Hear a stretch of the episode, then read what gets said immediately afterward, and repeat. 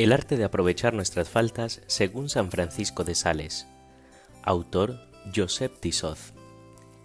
Capítulo V. No debemos aprovechar nuestras faltas para amar nuestra miseria.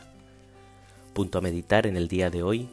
Humildes por respeto a las humillaciones del Verbo encarnado. No es sólo por respeto a la verdad, continúa el obispo de Ginebra, el motivo por el que la humildad cristiana inspira la alegría de no ser nada y de no ser estimado en nada.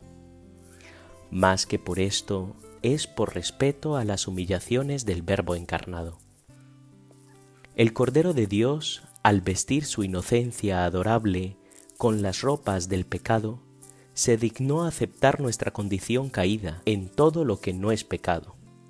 El Evangelio nos dice las profundidades de abajamiento hasta donde voluntariamente descendió y los oprobios con que quiso ser agobiado, pero siglos enteros de meditación no serían suficientes para hacernos comprender el ansia de humillaciones que llenaba su divino corazón y que le impulsaba a ir en busca de las ignominias más sangrientas como quien va a un banquete en su calidad de aparente pecador.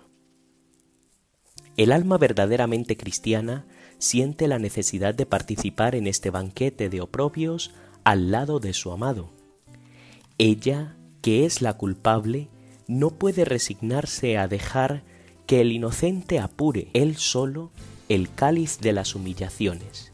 Quiere también su parte y la dicha de poner sus labios donde ha puesto los suyos su Dios su Salvador, transforma en bebida deliciosa la miel más amarga.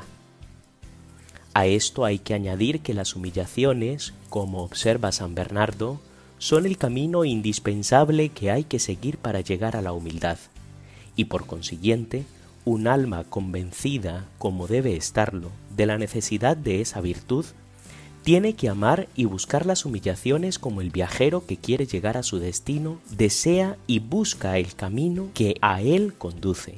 Por último, como veremos en el capítulo siguiente, nuestra miseria se nos hace amable también porque nos atrae con más abundancia las misericordias del corazón de Dios. Desde todos estos puntos de vista podemos utilizar nuestros pecados para fomentar en nosotros el amor a nuestra miseria, lo que nuestro Señor aceptaba y buscaba con avidez como ofrecido por los pecadores, lo apreciaremos nosotros como tributo rigurosamente proporcionado a nuestra calidad real de pecadores. Cada una de nuestras caídas será un escalón más para ayudarnos a bajar en la estimación de nosotros mismos y en las exigencias de nuestro egoísmo hasta el último lugar que nos corresponde y donde desgraciadamente nuestra soberbia invencible nos mantendrá todavía muy por encima de aquel que quiso ser el último de todos, el oprobio de los hombres y la abyección de la plebe.